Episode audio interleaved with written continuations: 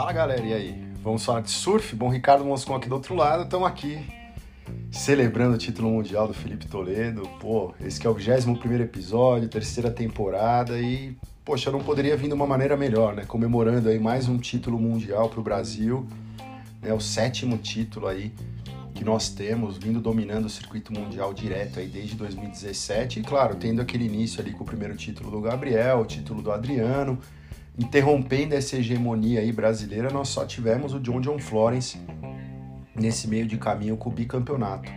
E a Caroline Marks também vencendo aí o título mundial feminino pela primeira vez, né?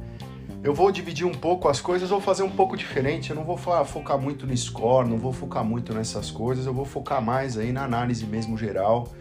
É, demorei um pouco para soltar também, para ouvir outras coisas. Eu fui ouvir também o pessoal lá fora, né? Porque eu pude acompanhar. Acredito que vocês também um pouquinho de polêmica também, né? Teve gente que ficou meio assim achou que o, que o Ethan tinha vencido e tal, principalmente, obviamente, os australianos, né?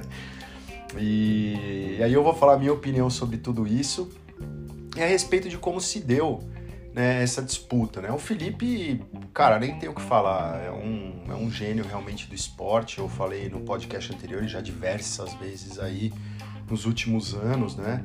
a vocês que acompanham Vamos Falar de Surf desde o começo, quantas vitórias o Felipe já teve no circuito mundial desde quando Vamos Falar de Surf começou, né? Quando eu comecei a fazer o podcast. Cara, já tivemos muitas. Então, ele é o surfista mais dominante do momento. É, é claro que a sua hegemonia, vamos dizer assim, dentro do circuito mundial, ela sempre é ameaçada pelos grandes nomes. Então, você tem ali o Gabriel, o John John às vezes está um pouco mais de coadjuvante, mas está sempre próximo. A gente tem também esse pessoal que está no Final Five, né, junto com ele, que foi a galera que não só nesse último ano agora de 2023, essa última temporada, como também na temporada passada incomodou o Felipe Toledo, vamos dizer assim, tirando ali o João Chumbinho, né? Felipe dominou né, o campeonato. Eu acho que ele se acostumou muito com o formato, ele se adaptou, ele é um surfista muito consistente, né? A gente sabe, eu havia até comentado no outro podcast, né? Uma coisa é você vencer uma bateria do Felipe, outra coisa é você vencê-lo duas vezes, né? Seguidas, né? Então isso é muito difícil. Ou no intervalo, né? Vencer uma, perde outra, vence outra.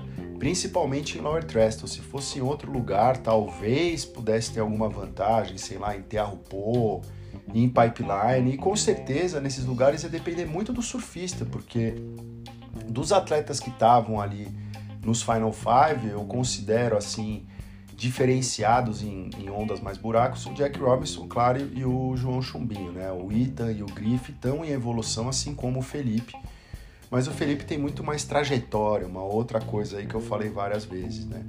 E com certeza isso fez toda a diferença essa experiência que eu comentei, né, que a gente já sabe de ter perdido um título mundial, vindo de trás e chegando ali para a decisão para o Gabriel, depois ter conseguido chegar na primeira colocação em Lower Trestos e pô, esperar o adversário e não dar chances, que foi ano passado contra o Ítalo.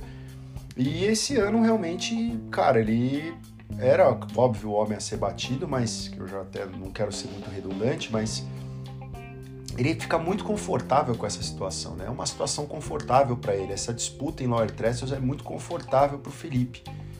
E eu vou abrir um adendo aqui para falar algumas coisas também que, que eu gostaria de saber de vocês, mas que é a minha opinião, né? É claro que eu achei a disputa sensacional, as baterias foram muito disputadas, teve emoção, teve tudo. Né? Tiveram boas ondas durante as finais que foram acabaram sendo realizadas no sábado, né? Sendo que a janela ainda ainda tinha tempo, ainda estava aberto, ainda tinha tempo para esperar mais dias. Domingo, muita gente falou que o dia seguinte estava sensacional o mar, mas eu acho que a WSL tomou uma decisão correta, é, principalmente pela possibilidade de não ter onda no dia seguinte, né? Você perdeu um mar daquela qualidade para depois, vai saber, né? Baixa um pouco mais, enfim, o tempo anda tão louco, né? A gente já falou sobre isso aqui. Então, é, realmente foi a melhor coisa já ter colocado na água no sábado. Porém, galera, eu não sei o que vocês acham, mas no meu ponto de vista é o seguinte: Trestles não é o lugar ideal para ter a decisão do título mundial, realmente. E acho que esse ano, para mim, sacramentou, sabe? algumas coisas, né? A, a, reflexão que a WSL tem que fazer a respeito da formatação do título, essa disputa do Final Five, que é uma disputa que eu acho que é super interessante, há uma emoção, tudo tal. É, né, a gente viu também decisão de vaga olímpica aí acontecendo no feminino ao mesmo tempo, como a gente teve ali na última etapa, antes do Final Five, que além da vaga olímpica estava decidindo também o Final Five no caso do masculino, né, o feminino também é uma parte abriu, no caso, a disputa do feminino para a vaga americana, né, para mais uma das vagas, ficou com a Caroline Marks, ela e a Caitlyn cima estavam na disputa. Porém, o que eu vejo assim, cara, se não mudar de lá, vai ficar uma coisa muito chata, porque foi a mesma coisa que o ano passado e uma coisa que também aconteceu no próprio ano do Gabriel, né? O ano que o Gabriel venceu, eu ainda achei que o mar começou com menos qualidade porque tinha mais neblina, então não estava tão bom no, no começo assim. O mar estava acordando um pouco mais. É, porém, quando chegou na hora da decisão das finais, as ondas estavam boas, né? Tinha, tinha altas ondas, porra. Ali tem altas ondas. Eu, aqui brasileiro, criticando isso de maneira nenhuma. Mas estou falando para o circuito mundial, entendeu? Para uh, o leque de ondas que a gente tem disponíveis no mundo e até dentro do próprio circuito mundial. E você sempre chega, né? Você então tem, às vezes, uma primeira bateria um pouco mais acordando, que não, não foi o caso esse ano, na minha opinião. É, mas depois você tem as baterias finais realmente, né?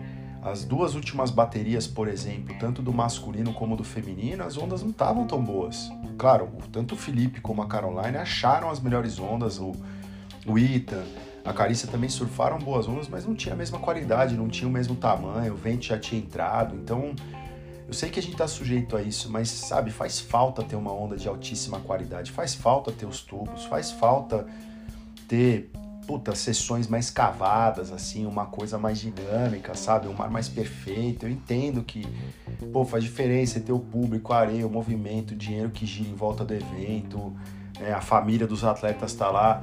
Mas eu pergunto para vocês, pô, eu assistiria com o maior prazer, cara, ia parar o que eu estivesse fazendo para assistir a decisão do título mundial nas Ilhas Mentawai, em algum lugar onde tivesse uma direita e uma esquerda. Se não for um point de direita e esquerda, por exemplo, como Lake Peak, que é um lugar que dá até para ir gente, é mais longe na Indonésia, mas enfim, dá para dá para ter uma disputa dessa com direita e esquerda, ou por exemplo, no, nas Mentawai, algum outro lugar que você fizesse, sei lá, uma bateria na direita, uma bateria na esquerda, uma coisa um pouco mais extensa, ou que você não precisasse resolver tudo no mesmo dia. Eu entendo que você tem essa questão do do calor do momento, né? Que eu vou falar até um pouco depois dessa questão do embalo que o atleta muitas vezes pega e aquilo leva a ter a vitória dentro das baterias e até conquistar o título mundial vindo de trás, né? Como é o caso da Caroline. Porém, sei lá, meu, se ficar sempre assim, vai ficar uma coisa chata e é, eu acho que também não favorece muito a inovação. Favorece a inovação nas manobras aéreas, mas não é o que a gente assiste nas baterias, né? Desculpa, gente, nosso tempo tá muito seco aqui. São Paulo, mas vamos lá. É, não sabe, você não vê os atletas dando o máximo. Eu até vou começar a análise já indo direto para as baterias, né? Nós tivemos aí, por exemplo, na bateria da Caitlyn Simmers com a Molly Piccolo, né? Foi uma excelente bateria, porém, assim, a Molly eu achei que economizou um pouco, surf... todas, ó, lógico, as duas deram o seu melhor, mas eu achei que ela ficou um pouco mais restrita ali tentou fazer uma bateria mais consciente, né, de ir construindo uma base e tal, não sei o que. E faltou aquela radicalidade, né? Faltou algumas manobras mais diferenciadas e tal. Enquanto a Caitlyn caiu no começo da bateria, até parecia que ela não ia conseguir ter sucesso na bateria, né? Porque ela arriscou um layback ali logo no começo e acabou caindo e perdeu a prioridade, né? Que ela também não tinha, que a Molly no caso tinha por ser atleta mais bem de seeding, né? Mais bem ranqueada nesse caso, tinha essa vantagem nas baterias. E mas é aquilo, a Caitlyn depois conseguiu achar as ondas, arriscou mais e realmente conseguiu passar a bateria ali com propriedade. Eu achei que tava tirando ali, botando o pé na parafina, tirando um pouco da poeira ali da prancha, sabe? Esquentando as pernas. Mas é aquilo, né, gente? Eu achei que faltou, né? Quer dizer, não tava aquele surf incrível, né? Não foi aquela coisa assim absurda, apesar dela ter surfado muito bem as duas, mas não, não foi uma coisa assim disputa de título mundial. No caso do masculino, a primeira bateria do João contra o Jack, né? O João foi super inteligente, tinha a prioridade, né? O Jack é difícil falar do Jack, né? O Jack ele é um cara que às vezes eu já falei para vocês primeiro o negócio do carve de frontside, que realmente foi uma coisa que o João usou a seu favor e o Jack não tem o mesmo nível de carve de frontside. Eu vejo os vídeos dele treinando os aéreos como o Ítalo faz, fazendo, né, um towet, né, quando você faz o tow-in, né, puxado pelo jet ski, vai para mandar o aéreo na onda para treinar a velocidade, treinar o retorno, uma série de coisas, né? Acostumar o cérebro a, a, imprimir muita velocidade e conseguir mandar as manobras aéreas e completar, que eu vejo que é uma coisa que realmente ele tá no pé, mas não acertou tudo durante essa bateria, apesar de ter acertado manobras muito bonitas, porém faltava o resto. Ele não conseguiu escolher as melhores ondas. O João, por outro lado, foi paciente, teve um, um, mostrou o quão competitivo ele é e quão bom competidor ele é e pegou uma pô, direita incrível né? Realmente, poxa, deu ali, puta, dois carves ali sensacionais, né? Mais pulei becão ali, absurdos, jogando muita água, botando toda a força do mundo, enterrando a borda com controle, conseguiu finalizar numa sessão super difícil, né? Que poderia até aparentar que ele estava atrasado, mas ele bateu embaixo do dip realmente, era uma, era uma sessão um pouco mais rápida. Então ele teve um controle ali excepcional.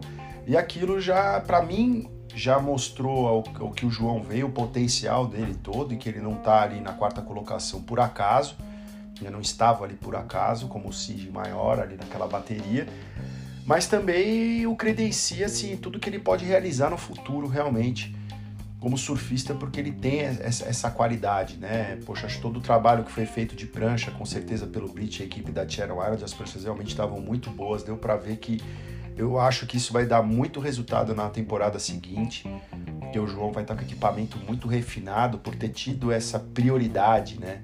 Nesse momento, por ser o único atleta da Channel Island competindo no Final Five, então acho que ele vem muito forte. Ele mostrou backside também, né? vi ondas nos treinos e tudo, mas ali na bateria ele fez uma linha de backside muito boa, também desgarrando a rabeta, finalizando bem as ondas, sabe? Dando aquele aquele zero picas a mais ali, aquele flare a mais, aquela radicalidade a mais, aquele grau de dificuldade a mais que selou a bateria. E realmente o Jack, cara, ele desaparece às vezes em algumas circunstâncias. Eu sou fã do surf dele de tubo, gosto do surf dele também, das manobras aéreas e tal.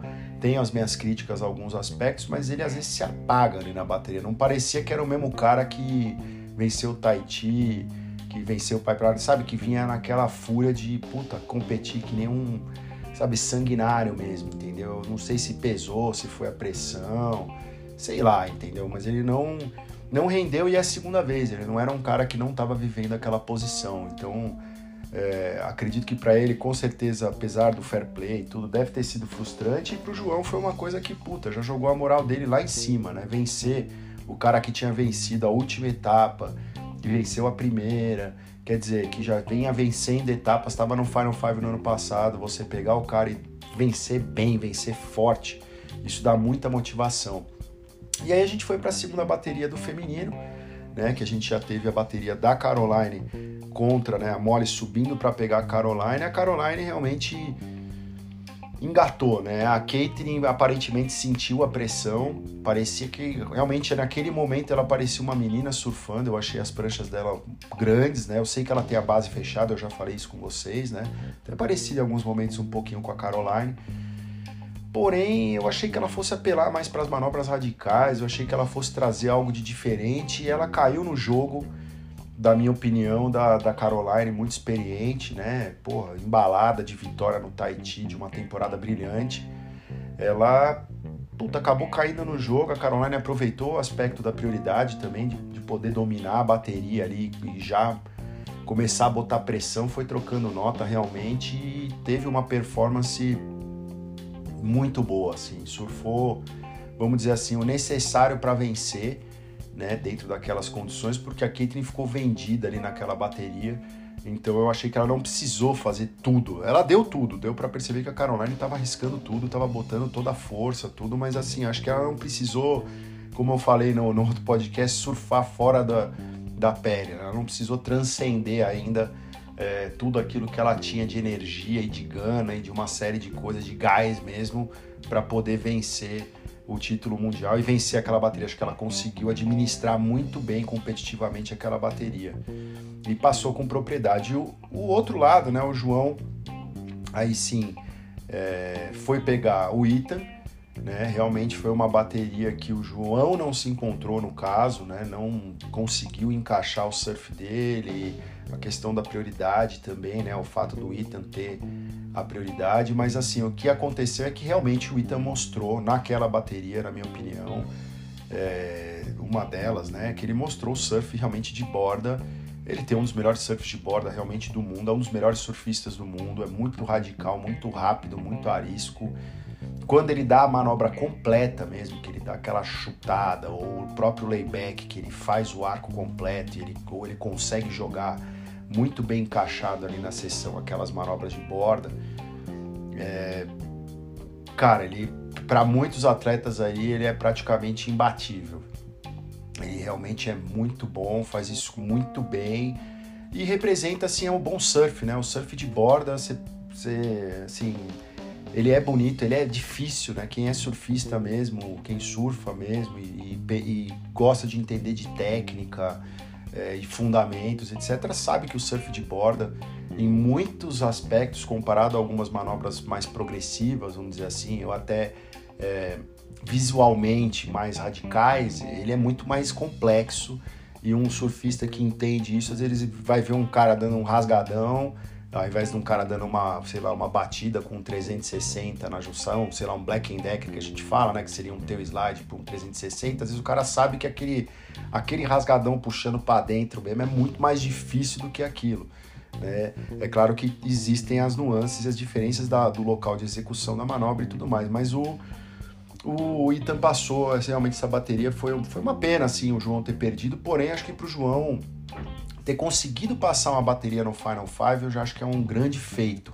É né? uma coisa que a gente viu só o Ítalo Ferreira realmente conseguir realizar né, no, no, na temporada passada de conseguir escalar ali até o final. A gente vê a Steph fazendo isso, né, quer dizer, a própria Caroline agora no lado feminino. O Felipe fez isso também quando foi disputar com, com o Gabriel.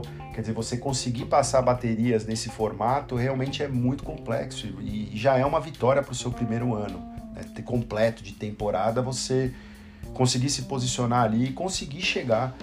É, ainda no, no, se manter na posição que eu achei nada mais justo. Eu ia ficar muito chateado se o João tivesse perdido para o Jack na primeira bateria e tivesse ficado na quinta colocação do ranking, né? Ele no mínimo merecia manter a mesma colocação que ele tinha conseguido nos pontos corridos e ele conseguiu assim com muito mérito. É difícil, né? Mas, mas deu para perceber que ele tá amarradão, que ele tava amarradão, óbvio que ele queria ganhar, mas ele sabe que é isso, é a trajetória, a jornada, ele acabou de chegar, vamos dizer assim. E realmente acabou de chegar, então não dá para passar tudo, né? E o Ita é aquilo, né, meu? A coluna ali, cara, ele tava fazendo manobras também que, cara, como ele tava zerado, né? Como o cara se focou completamente e graças a Deus teve uma recuperação ali muito forte, mas aí ele começou a dar lampejos de tudo isso que ele tem de potencial quando a gente fala do surf realmente de borda, esse surf mais radical. Eu diria um surf mais anos 90, vamos falar assim. A galera que é da época aí vai entender um pouco do que eu tô falando, que era mais isso que se fazia. Os aéreos era uma coisa mais rara, principalmente na conexão. Era o power ali que, que prevalecia. Ele me lembra muito Shane Dora, Shane Powell, o próprio Shane Bash, às vezes algumas coisas, o Luke Iga, enfim, muitos atletas ali dos anos 90, o próprio Kuhn, algumas coisas, Joel, né, que veio no final da década de 90, começo do ano 2000 fé, enfim, ele tem essas, essas nuances que são muito conhecidas. Então todo surfista que gosta de estilo, que né, de um estilo bom, que gosta de um bom surf, se identifica com o que o Ethan faz, né? Então ele é um surf que enche os olhos, vamos dizer assim, né? Ele dá uma ele é impressionante, né? Então, enfim, passou essa bateria muito bem.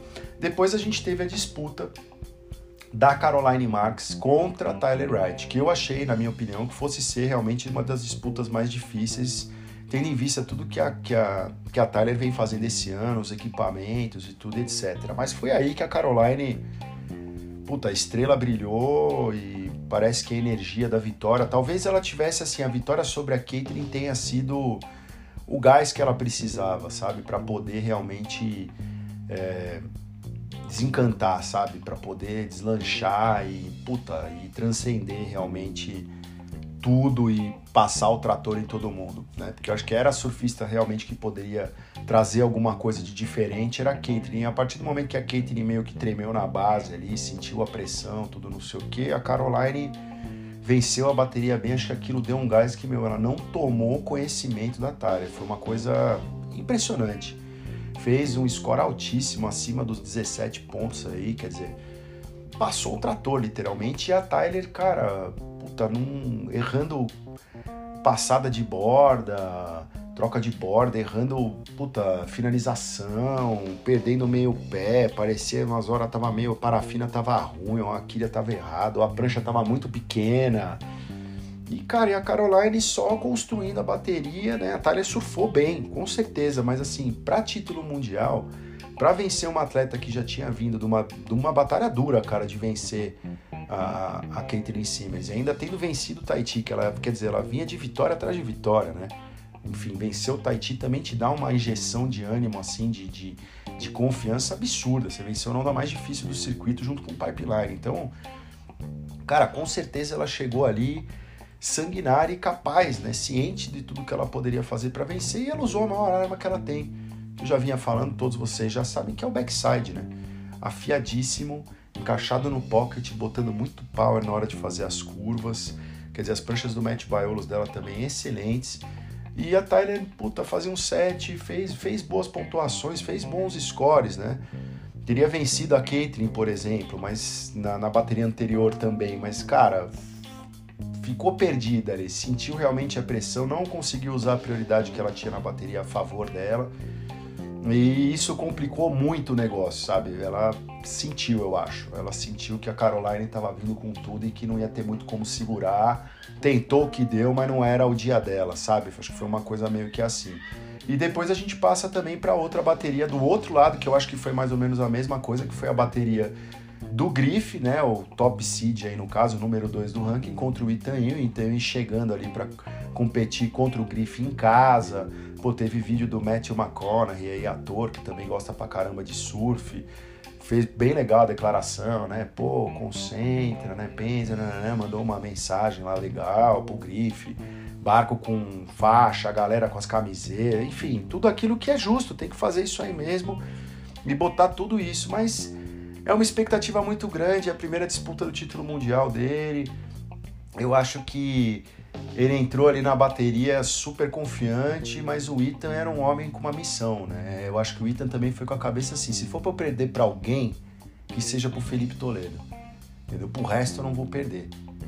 Sabe? Eu, eu acho que a Caroline também veio meio que com a mesma mentalidade. Quem que é a melhor surfista do mundo nas últimas três temporadas, né? O Felipe tava ali entre um e dois, mas é a Carissa Amor. Cara, eu só perco pra Carissa. Se for para perder para alguém, eu só perco para Carissa. Eu vou, o resto eu vou passar o carro. E se vacilar a Carissa, eu passo. Depois eu chego lá. Enfim, eu, como era o caso do Ito. E o Felipe, se vacilar, eu passo o trator nele. E foi. O Grife foi fazendo boas notas, mas eu achei que o Griff tava muito de puxar a galera, de comemorar, mas ele não é um cara de, por exemplo, ele nunca venceu o Trestles antes, né? Até porque também já não tinha mais o CT. Eu não lembro se quando ele entrou agora no CT ainda tinha Trestles como uma etapa normal, talvez até tivesse.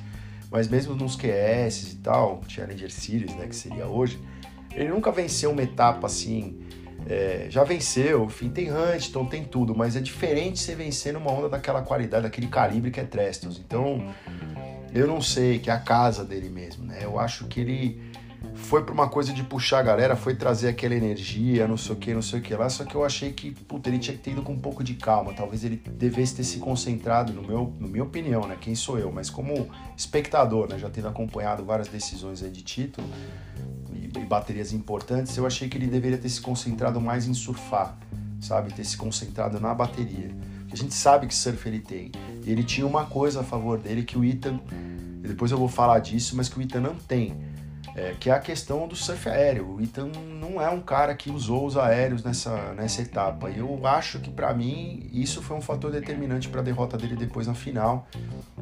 É, vou explicar por que essa, essa analogia. Mas assim, o, o, o Ethan fez o jogo dele e o Griff caiu. O Griff quis trocar é, fogo contra fogo, entendeu? Enquanto ele tem várias outras qualidades que o Ita não tem. E o Ethan se aproveitou muito disso. O, o, acabou gastando prioridade com onda que não era boa o suficiente, errou finalizações, errou manobras, deu, deu boas manobras, fez um bom surf, mas a gente sabe que não é o surf que o Griff pode fazer, entendeu? Também achei o equipamento dele um pouco grande e Cara, vi uma esquerda dele também que ele fez, que ele comemora tal. Porra, tem esquerda ali, direitas que ele comemorava e fazia lá o que chamava a galera, mas, cara, ele não tinha feito nada demais, entendeu? Enquanto o Ethan tava, meu, dando uma aula de surf de borda ali, de power. E passou o carro realmente no grife, assim. Nem tenho muito o que falar dessa bateria. Né? Eu acho que ele não ofereceu resistência e foi nítida a diferença, né? Dessa coisa de, do amadurecimento do atleta como um todo, sabe? Eu acho que o Griff talvez ainda precise amadurecer mais, né? A coisa da trajetória de novo, né? Eu acho que o Ita está construindo uma trajetória muito bonita, muito bacana. E o Griff também, mas eu acho que o Griff precisa ainda adquirir essa experiência e ele fala que não, né? Eu vi uma entrevista do Crosby Colapinto, que é o irmão dele, né? Falando assim, falando, ah, eu fui perguntar para, ah, o seu irmão como é que ele tá por causa do título? Ele falou, ah, eu fui falar com o meu irmão sobre o título, se ele sentia pressão e tal, não sei o que ele falou. Ah, ele disse que não porque, na verdade, ele sempre soube que ele chegaria na disputa do título mundial. Né? Ele sempre teve isso na cabeça dele. Então, para ele é uma consequência, uma coisa natural que ele já esperava. Eu não tô dizendo que é coca, eu não vou dizer que, que, é, que é se achar e nem nada. Realmente o Griff é um cara que tem nível e realmente depois de um determinado momento, acho que ainda mais, principalmente depois que ele começou a surfar bem ondas maiores e tudo, acho que ele chegou na consciência, puta, eu consigo disputar um título mundial. Agora vencer e você contar também com a sorte, com os outros atletas também, porque às vezes é aquilo, você pode ser genial, ter tudo para vencer, ter o surf, e tem um outro cara que tá mais na fúria que você. E tem um outro cara que treinou mais, tem um outro cara que puta, vai usar uma estratégia diferente na bateria, vai estar tá mais concentrado, vai estar tá com a cabeça melhor. Eu falei essa coisa do mind space, né?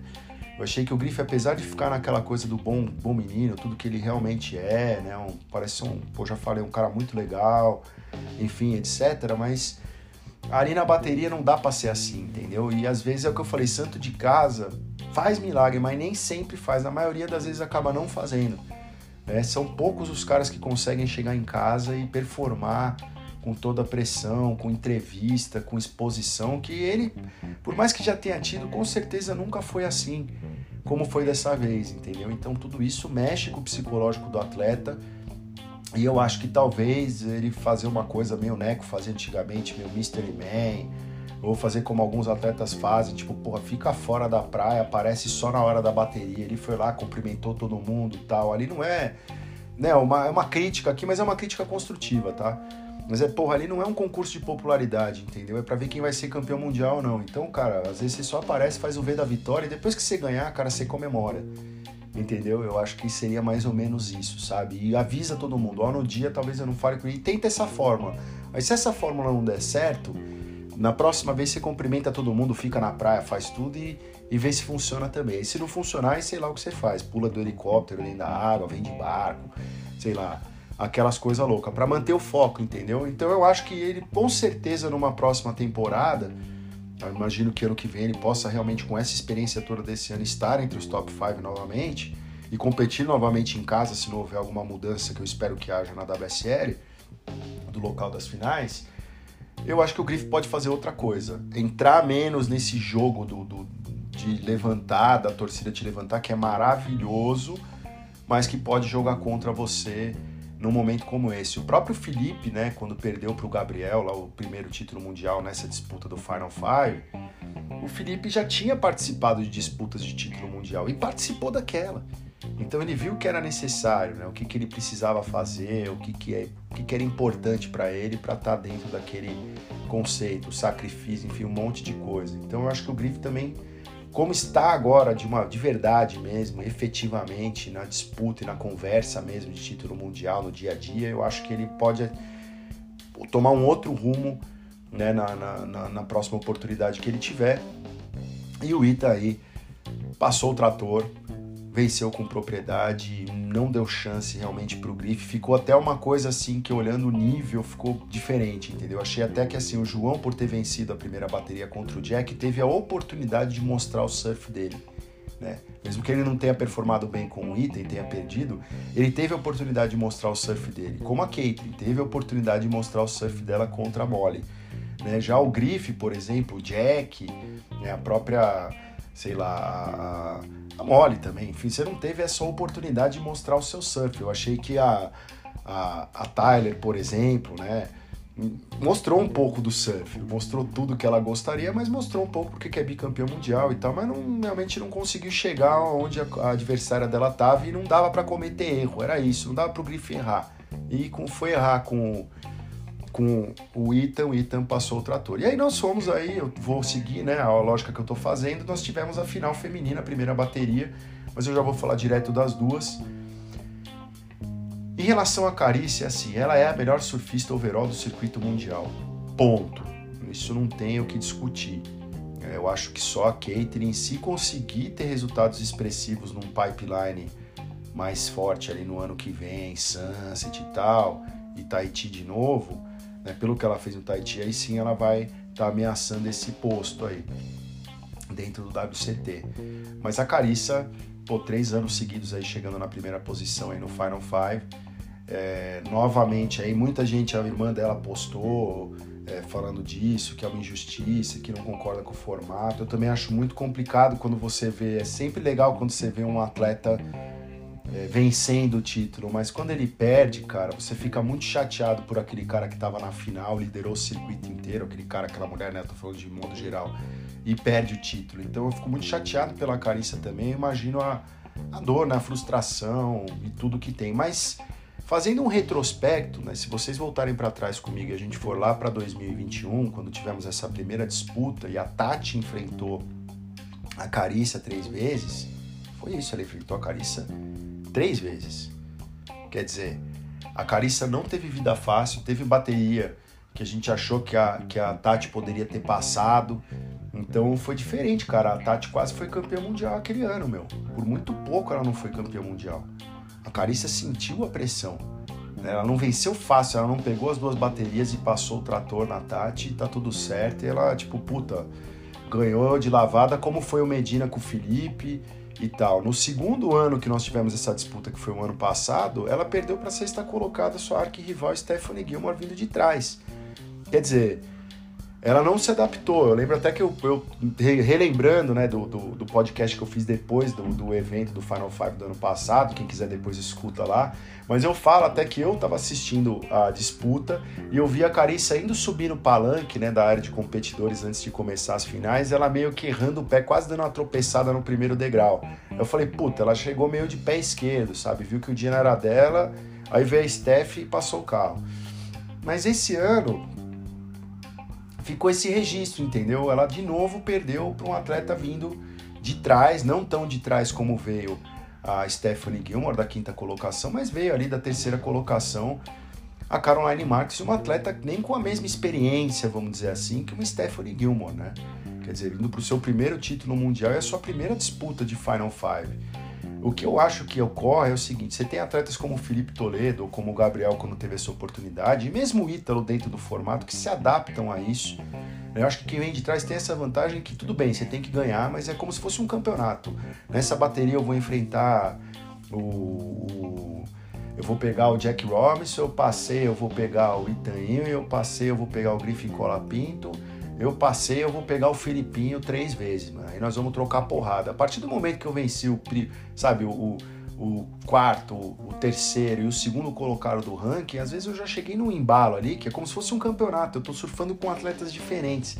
E você vai crescer na sua confiança. Atletas diferentes, com surf diferentes, com qualidades diferentes, com rivalidades diferentes com você, com preparos diferentes, né? Rivalidade no sentido você tem um histórico de bateria diferente lá para trás, né? Então tudo isso é diferente também como você se sente em relação àquele atleta. Às vezes o cara já ganhou mais bateria do que você contra ele, sabe? No, no mano a mano, ele já ganhou três vezes de você, você ganhou uma só, você perdeu todas. Então você tem um monte de coisa ali em jogo e ele não é o cara que tá ali no panteão, né? Ali esperando, ali tomando uma aguinha de coco, tô zoando, né? Uma coquinha, uma breja, uma coroninha. Então, mas ali esperando. Talvez fosse essa chave que é quem tá em primeiro. Então uma coroninha ali, espera, chega na hora da bateria, tá mais relaxado. Mas assim, eu acho que a Carissa sente muito esse formato não funciona para ela. Quase não funcionou, mas funcionou no primeiro ano. ela foi campeã mundial com propriedade, tudo como eu já disse, mas não foi tão fácil.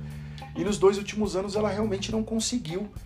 E ela tava atípica, cara. Ela perdeu a prioridade logo no começo da bateria, ficou esperando um tempão na primeira bateria para pegar uma onda, ainda fez uma onda fraca, assim, não dava dando para reconhecer a Carice. Enquanto a Caroline, meu amigo, puta merda, cara. Ela, acho que depois que ela aquilo, ela bateu a talha daquele jeito, meu, ninguém parava ela mais. Ela encontrou o pé e, puta, passou o carro. Assim, literalmente passou o carro na, na, na Carícia na primeira bateria, mas de um jeito que eu acho que aquilo desestruturou a, a Carícia, sabe? E, puta, ela não era mais a mesma surfista, nem aquela surfista que a gente vê o ano inteiro, destruindo em todas as etapas, entendeu? Vencendo pipeline, enfim, piscina, tudo, sabe? Ela meio que apagou ali a luz dela e eu acho que ela realmente não consegue se adaptar ao formato. A Caroline foi na segunda bateria, quer dizer, mostrou a mesma força de surf. Não que a. Assim, eu não tô querendo ser muito crítico, mas a gente tá falando uma bateria de quem ganha de quem perde, certo? Então, assim, a Carícia surfa pra cacete, mas, cara, nessa bateria ela não encaixou o pé, surfou bem, mas não conseguiu encaixar.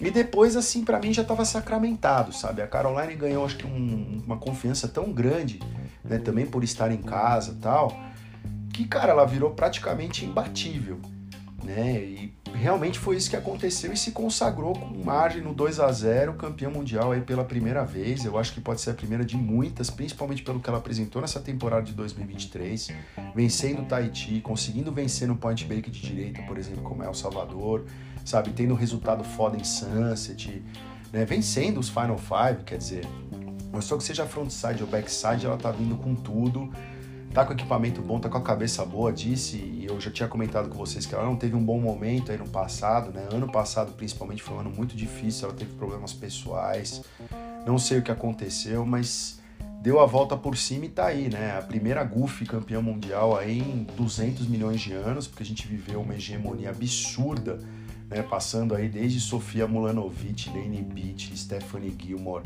Tyler Wright, Carissa Moore, porra, só regular footer sendo campeã. Então legal vir o Maguf também quebrar essa hegemonia e levar também o surf de backside para um nível absurdo, né? E uma pena que a Tati não tava lá, porque acho que é a única atleta que conseguiria fazer frente para aquele backside ali.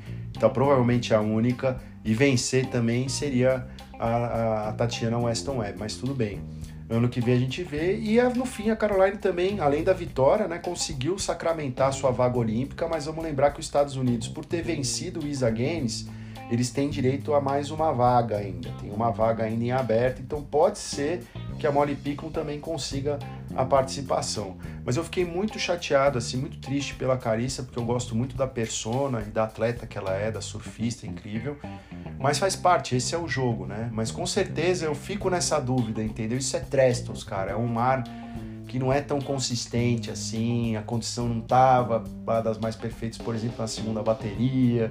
Então, porra, eu fico imaginando se isso aí fosse uma onda já com uma um metro e meio ali cavada com um tubo para frente, né, para direita, para esquerda, com sabe, com um zipão, com umas coisas mais isso é que é a minha o meu questionamento. Mas está de parabéns, enfim, para ela deve ser realmente muito difícil, mas com certeza ela pode estar ano que vem da mesma forma em primeiro e vencer o título. Mas acho também que fica uma coisa: o formato mudou. Você não precisa queimar toda a sua lenha para ser a primeira do ranking. É ótimo, mas lembra que é uma maratona, que o objetivo é chegar nos Final Five. Em alguns casos, né, no feminino pelo menos está aparecendo isso, e às vezes até no masculino também em alguns aspectos, que, que é melhor ou você tá ali na posição do primeiro lugar, obviamente, para esperar o adversário, ou você vir de trás. Né, o Ítalo mostrou isso ano passado, o Ethan mostrou isso esse ano, a Stephanie mostrou isso ano passado, a própria Caroline esse ano, né? Quer dizer, às vezes você vem embalado ali e, puta, você vai construindo um ritmo e você vai subindo até chegar num pico, né? Enquanto você tem que meio que cair já tá no pico, né? Para quem tá aí primeiro, o que é muito difícil, mas tudo bem, você ainda tem mais uma bateria. Então, a condição é a mesma, não tem muito o que falar, mas fica essa reflexão. E no caso do masculino, a gente teve aí a final do Felipe Toledo com o e a primeira bateria foi polêmica, né? Muita gente ali, eu vi os australianos falando, é, porque o Ita virou, poderia ter virado na última onda, aquela que o Felipe, né? Que o Felipe tirou 9, enfim, daquele aquela paulada aéreo, não sei o que, que é o grito ali, aí o Felipe deu o claim, e aí o Ethan veio na de trás e mandou uns rasgadão. Pá, eu tenho uma coisa para falar só. Eu sou crítico porque eu, puta, eu cresci na geração pós-Carol, né, entre a geração Carol, Curren, indo pra geração Slater e tal, e não sei o que. Mas vendo o Gary Elkerton, vários Shane Powell, Martin Potter, os próprios brasileiros, Teco, Fabinho, enfim. A época que o Power Surf reinava muito aí no mundo do surf e o surf de borda era uma coisa muito importante. E, e vou voltar um pouco nisso. O, Gri, o Griff, não, desculpe, o Ita ele tem essas rasgadas de excelente qualidade, mas algumas manobras que ele solta, ele. Você vê que o Felipe e o Ita também sabe fazer isso, tá? Faz o arco completo, é o que eu falei, faz o arco completo indo até a parte de dentro e fazendo a curva sem desgarrar aquilo conscientemente, que tecnicamente é muito difícil. Porque o natural da prancha, se você botar muito peso no pé da frente, quando você entra para dentro na rasgada de frontside, e você soltar um pouco atrás, e aquilo, ela vai desgarrar, você vai sair no teu slide. Para um atleta com o nível de habilidade deles, dar um teu slide aquele que você vai e joga tipo um, um rasgadão e dá o um snap e joga a rabeta para dentro, como o Taj fazia. Vai assistir o filme The Show, por exemplo, vocês vão assistir um filme de 1998 do Taylor Steele que tem uma session do Taj Burrow. Vai assistir o Taj surfando moleque ali com 17 anos, ele dando umas rasgadas dessa, que ele dá essa jogada e sai de rabeta, tudo, vocês vão ver o um, que o Itaí tá fazendo ali. Então é uma coisa bonita, é uma coisa vistosa, é uma coisa técnica, mas não é tão técnica do que uma rasgada completa voando tudo. E eu achei que o Ita vacilou também em outra coisa. O Ita não foi para aéreo, foi cabaço. Caiu no conto do Felipe, o Felipe sabia exatamente o que fazer, a própria WSL tinha avisado. E desculpa, meu, estamos em 2023 sabe? Você não vai jogar um aéreo na primeira manobra, você não vai jogar um aéreo na finalização. Eu sinto muito, cara, sabe? Você precisa se conscientizar do que você está disputando. Você está indo enfrentar o atual campeão mundial, o líder do ranking, numa melhor de três, sabe? E você vai fazer o seu surf que tá todo mundo acostumado a ver, vamos dizer assim. Por mais que ele seja lindo, vistoso, power, ele teve ondas incríveis. Mas, por exemplo, na pontuação que ele teve naquela onda depois, eu analisando várias vezes depois de ter visto a bateria, a nota dele foi um 8,57 mesmo. A nota dele foi, uma, foi menor do que a nota do Felipe Toledo. Porque a onda do Felipe Toledo foi, foi muito mais técnica, o grau de risco que ele, que ele tomou para fazer aquela primeira para fazer aquela manobra foi muito maior. Entendeu? E na outra onda, o primeiro snap que o Felipe dá na onda é muito mais power, muito mais é, é, é, muito mais risco envolvido do que a primeira rasgada do Ita, apesar de ser lindo e jogar água pra cacete, entendeu? Porque isso é técnica mas você tem o grau de dificuldade da manobra. E quando você vai analisar, isso eu vi até os australianos dando o braço a torcer. Quando você olha a manobra do Felipe, do começo ao fim, em câmera lenta, cara, às vezes ele não vai jogar água em algumas, né? Não tô falando em todas, mas foi o que os caras falaram, ah, porque teve manobra do Ita que jogou água a 200 metros de altura. Sim, mas aí você vai olhar do Felipe, às vezes não, ah, não jogou 200 metros, mas cara, mas você vai olhar, joga uma placa de água fixa, assim Sabe, é, um, é uma cachoeira que ele joga pro outro lado, entendeu? E a gente sabe que com vento, com tudo, etc., você pode dar só uma passada lá em cima, às vezes, jogando a rabeta assim de frontside, por exemplo, subir e dar uma batidinha assim, uma jogadinha de rabeta, não sei se vocês estão conseguindo visualizar, uma pena que não tem vídeo, vamos chegar lá. E você joga água pra caramba, entendeu? É uma manobra muito mais de vista do que uma manobra tecnicamente difícil, que você jogou muita água. Quando você vai vir, às vezes, um cara, um tijoleiro mesmo, power, que vai dar uma tijolada na junção que às vezes o cara vai até enterrar um pouco dentro da água e tal, mas cara, ele destruiu a onda inteira. Então isso é uma puta diferença. E a segunda bateria, mas para mim a vitória do Felipe foi incontestável, porque o que ele arriscou no aéreo, o que ele arriscou na manobra, o que ele arriscou no contexto da bateria, sabe? E controlou a prioridade tudo e não teve medo de errar, não teve medo de se expor. É isso que eu acho, ele não teve medo de ir além. A gente sabe que aquilo para ele é o dia a dia dele, o aéreo e tudo. E com a torcida em cima, né? Eu sei que quando o Grife perdeu, muita gente queria que o Ethan ganhasse. Mas assim, a Alissa Clemente também, o Felipe também é de lá. E não foi o Felipe que ganhou do, do. Então, assim, eu acho que muita, muita torcida também acabou ficando, obviamente, pro Felipe por ele ser de lá, por, por, por, Ethan ter ganho do Grife, etc. E todo mundo gosta do Felipinho. O Felipinho é foda. Então, ele surfou pra cacete na primeira bateria, para mim venceu, foi apertada a bateria, foi. O Ita mostrou porque que é o vice-campeão, agora o atual vice-campeão mundial, porque que chegou no Final Five, porque que passou o carro em todo mundo que tava embaixo, mas chegou no campeão, mesmo no atual campeão, no líder do ranking, tomou ali um acelero e tomou um acelero também para se tocar que você vai chegar, meu, aí você disputa de título mundial. É tudo ou nada. A Caroline fez isso no feminino. Ela foi pro backside, meu, tudo ou nada. Eu vou arregaçar, tentar a melhor manobra da minha vida de backside, a paulada mais forte que eu já dei. Não sei o que, não sei o que. É isso que você vai ganhar a bateria. Entendeu? E não você fazer o surf que todo mundo sabe. Ali é para você exceder. Ainda mais se você vem de baixo. Se você vem de cima, você ainda tem a possibilidade de analisar a bateria, ver o que, que o outro atleta está colocando, se você quiser, né? E aí você se posicionar. Porém, lembrando da questão da prioridade que o atleta que está em primeiro lugar no ranking tem, ele é obrigado a já começar. Então você já tem que começar dando porrada, e foi isso que o Felipe fez. E aí nós fomos para a segunda, depois da segunda bateria masculina, na qual o Felipe nem tomou conhecimento do Ethan. Aí para mim é aquilo, né? Não tinha espaço para ele poder fazer aquilo. E não deu para fazer a mesma coisa que ele faz e fez em Bells Beach, por exemplo. Os juízes também não fizeram a mesma coisa, que era valorizar muito mais o surf do Ethan do que o do Felipe, que não tinha nem comparação. E o Felipe passou o trator sem dificuldade nenhuma e no 2 a 0 levou aí o bicampeonato mundial. Porra, sensacional o que o Felipe fez. Eu acho que o Felipe é um dos já se colocou num lugar assim sensacional dentro da história do surf, junto com Tom Carroll, junto com Damon Hardman. Tá indo pro tri, que aí já é para se colocar num outro patamar, mas ser bicampeão mundial de surf é uma coisa assim para pouquíssimos. E com esse domínio, sabe? Eu até penso, talvez essa reflexão da WSL de tirar o evento de Treston seja muito em função do próprio Felipe, cara os atletas chegam lá, cara, pega o Felipe e é difícil, cara. Ele tem um domínio daquela onda muito grande, entendeu? Muito grande. Eu não sei se o Gabriel, na condição que tava o mar ali, o Gabriel conseguiria vencer o Felipe, não.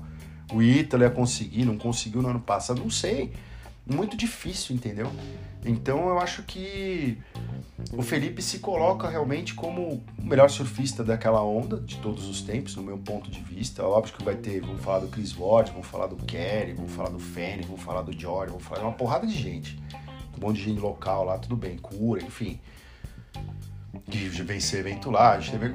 Beleza, mas assim, cara, o Felipe domina aquela onda como ninguém, brinca com aquela onda, e o Felipe é o surfista que mais se arrisca hoje na liderança do circuito. O Gabriel, vários outros também, mas assim, a todo momento, cara, a toda bateria, toda etapa, ele é o cara que vai. Ele é como se ele fosse um piloto, tipo um Senna, na verdade, sabe? E eu não tô fazendo uma comparação aqui da história, tô, é totalmente diferente, mas a comparação que eu quero fazer é a seguinte: ele é um cara que, meu, ele não vai fazer a tangente na curva, sabe? Ele não vai entrar na curva aliviando. Cara, ele vai fazer a curva a milhão no limite. descobrir no limite, entendeu? Ele vai pro limite, é tudo no limite, no limite, no limite. O cutback que ele dá entre manobra é no limite. Sabe, quando ele joga um teu slide, ele foi até o limite da rasgada lá para dentro, e aí a rabeta saiu, mas assim, no absurdo do absurdo, e não um trick. Você dá uma rasgada linda jogando uma puta água, é power, é linda, é difícil, mas não é tão difícil quanto que o Felipe tá fazendo, entendeu? Que o Ethan faz. Em momentos, se o Ethan tivesse feito aquele outro surf, tivesse jogado um aéreo na primeira manobra, tivesse jogado um aéreo na finalização, talvez ele fosse o campeão mundial. Mas é isso que falta. O cara precisa ter consciência, cara, que é uma disputa de título mundial. É aquilo que eu falei no podcast anterior, já repeti nesse. Você tem que transcender, você tem que sair do plano líquido, do plano marítimo, do plano terreno. Você tem que puta, ir para um outro nível. Né? Principalmente se você vem de baixo e vai pegar um cara como Felipe Toledo, principalmente se você vem de baixo e vai pegar alguém como a Carissa Amor. Não adianta. Então a Caroline fez isso e o Felipe fez o que ele sempre faz, porque ele é assim, ele transcende os limites do esporte. A gente sabe disso. Seja no Rio de Janeiro, seja em Jeffreys Bay, seja na piscina, seja em Bells Beach, cara, ele vai além de tudo. Entendeu? Então, merecidíssimo. Escutei histórias também muito loucas também de gente dos Estados Unidos que sentou no meio do clã Toledo, que montou as barracas ali, a pessoa estava sentada lá, um cara de, New Jersey, e acabou que a família Toledo meio que adotou o cara na torcida, deu camiseta, deu boné, o cara assistiu o título mundial ali no meio, e por acaso ele é amigo de um cara da Steb, então foi uma história muito louca, que eu nem sei se foi infiltrada, ele tô zoando, mas interessante para ver como essa coisa do, sabe, da, da, do fair play. O Griff foi na festa do Felipe, botou camiseta do Brasil, dançou, mas você vê que tem um brilho, ele é um cara legal, ele tem muito pela frente, mas você vê que perdeu um pouco o brilho. O Griff, o Ethan, um excelente perdedor, um excelente atleta também, parabenizou o Felipe. E, e, eu vou falar a verdade, quem tá de fora, cara, não sabe. porque a gente nem surfa desse jeito, nesse nível, mas quem tá dentro e tem esse nível de técnica de surf sabe o que um fez e o que o outro fez. E assiste a bateria depois. Entendeu? Tem o fair play, tem tudo. Às vezes você perdeu, o juiz deu uma roubada ali, você fica puto, mas você não vai perder patrocinador, brigar com a entidade, então você não vai falar nada. Mas às vezes você assiste a bateria também, você vê que você tomou um pau, você vê que você deveria ter feito outras coisas. E isso fez diferença, entendeu? Eu acho que o Fanning tava no corner ali do, do Ita, achei isso legal também. Eu vi que o Mike Parsons também tava ajudando, o Snips, né? Que também tava no, é, no corner ali da, da Caitlyn Simmers. Mas eu achei que faltou. Faltou dizer para ele, meu, tu vai pegar o Felipe, amigão. Amigão, primeira manobra, aéreo rodando, ou dá um aéreo rodando na finalização, manda uma paulada rodando, faz alguma coisa diferente, cara. Faz alguma coisa diferente, porque ele vai jogar tudo. Ele vai mandar um aéreo bizarrão. Ele não acabou mandando totalmente full rotation, mas ele manda aquele que ele manda uma tijolada no meio do bagulho. Porra, que ele cai de costas, com a rabeta levantada, numa onda de tamanho da série. Cara, não tem como você não dar nota para isso. E é isso que a gente quer ver. Eu não quero assistir decisão de título mundial com o surf dos anos 90, com todo respeito ao Conor Coffey que se aposentou, mas o Conor Coffey não tinha nível, desculpa estar tá lá. Tinha nível porque é um surfista overall que quebra em todo tipo de onda, então chegou no Final Five. Agora, dentro de uma disputa em Trestles com Felipe Toledo, com Gabriel Medina, com porra, não dá, o cara vai perder, porque o cara não dá aéreo, não dá não sei o que, não, que é o surf hoje não tem como, entendeu? E o feminino ainda não chegou nisso, mas o nível de manobra, o nível de explosão, o nível de velocidade, etc., transcendeu. Eu acho que 2024 tem tudo para ser uma temporada incrível, como eu já falei, e vai ser muito interessante. A gente tem vários desdobramentos agora para frente do circuito, do Challenger Series, poucas vagas aí em jogo, algumas vagas já praticamente garantidas. Parada dura aí para os brasileiros, tem que correr bastante, mas a gente tem grandes chances. Eu gostaria que a gente colocasse pelo menos uns dois, três atletas aí. A minha expectativa todo ano, porque realmente não tá fácil, tá bastante disputado. Mas é isso, cara. Pra galera do título mundial, Felipe Toledo, parabéns, cara. Sou teu fã, sensacional. Ricardinho, Davi, Matheus, a mãe, esqueci o nome, sou, enfim, toda a galera lá, parabéns a todos. Pinga, toda a equipe, fisioterapeuta, preparador físico, Márcio Zuvi Shaper. Queria parabenizar também o, a Caroline Marques, toda a equipe dela, o Luke Egan também. Queria parabenizar o Matt Biolos, que não só foi campeão mundial no feminino, mas foi o campeão mundial do ranking de shapers da Visla também, o melhor shaper do mundo aí dentro do circuito mundial na temporada de 2023. Quero agradecer a todos vocês pela audiência, por terem acompanhado essa temporada do WCT inteira. Pô, manda direct ali no arroba Vamos Falar de Surf no Instagram com a opinião de vocês, se vocês acharam que a bateria do Ethan com o Filipinho foi polêmica, se o que vocês acharam da Carissa, se ela peidou na tanga, se ela não peidou, da performance do João, se o Jack né, é cavalo paraguaio, enfim, se o Grife se empolgou demais, ficou tirando foto na, na praia com a galera e a galera dando tchau na rua e se desconcentrou, enfim. Se a Caitlyn também tremeu na base ali na hora H, ficou preocupada e também desse, puta, dessa destruição aí que foi essa vitória da Caroline Max. Mas é isso, terminamos o ano aí com saldo positivo, dois brasileiros ali no Final Five, nos top 5. Infelizmente a Tati não tá ali no, nas top 5, não tivemos nenhuma brasileira, mas está garantida nas Olimpíadas, ficou entre as top 10 do mundo. Então a gente já volta com esses atletas aí para a próxima temporada, que eu acredito que o João pode ir muito mais longe né? Já começando em pipeline. Eu acho que o Felipe também é um ano de Olimpíada, mas eu acho que ele pode ir além nas ondas que a gente não tem ainda uma performance dele tão assim dominante, né? Então, como eu falei em outros podcasts, colocar aquela joia que falta na coroa dele, né? E agora ele tem a coroa, o cetro, o trono, já tá todo equipado ali e tá no panteão do surf mundial, né? Eu acho que qualquer título mundial já o coloca, coloca o atleta lá, obviamente, mas quando você passa de um título, ainda back to back, né, dois títulos seguidos, né, uma dominância, uma hegemonia, isso poucos, poucos conseguem fazer. E eu acho que pode trazer uma reflexão aí muito sobre formato, sobre localidade, sobre uma série de coisas. Mas eu espero que a temporada 2024 seja uma das melhores que a gente já viu na história. Beleza? Então, pô, não esquece de seguir o podcast na plataforma de áudio que vocês escutam. Não esquece de classificar também com cinco estrelas, por favor. Pô, compartilha com os amigos, segue também no Instagram, compartilha com a galera. Pô, pede para seguir também, ajuda muito. até para poder dar sequência, abrir outros desdobramentos aí do Vamos Falar de Surf. E mandem sugestões também, né? Tem as etapas do challenge, ele tem tudo, mas vai ter assunto para falar aí, vai ter um período aí de pré-temporada, então eu vou procurar algumas coisas, mas se vocês quiserem falar algum assunto específico, eu comentar alguma coisa do, do passado do surf, ou fazer alguma outra coisa, ou minha opinião sobre algum tema, manda aí que a gente vai para cima, beleza? Então, muito obrigado pela audiência de vocês. Fica aqui o meu alô e até o próximo. Valeu, até mais. Vai, Felipe!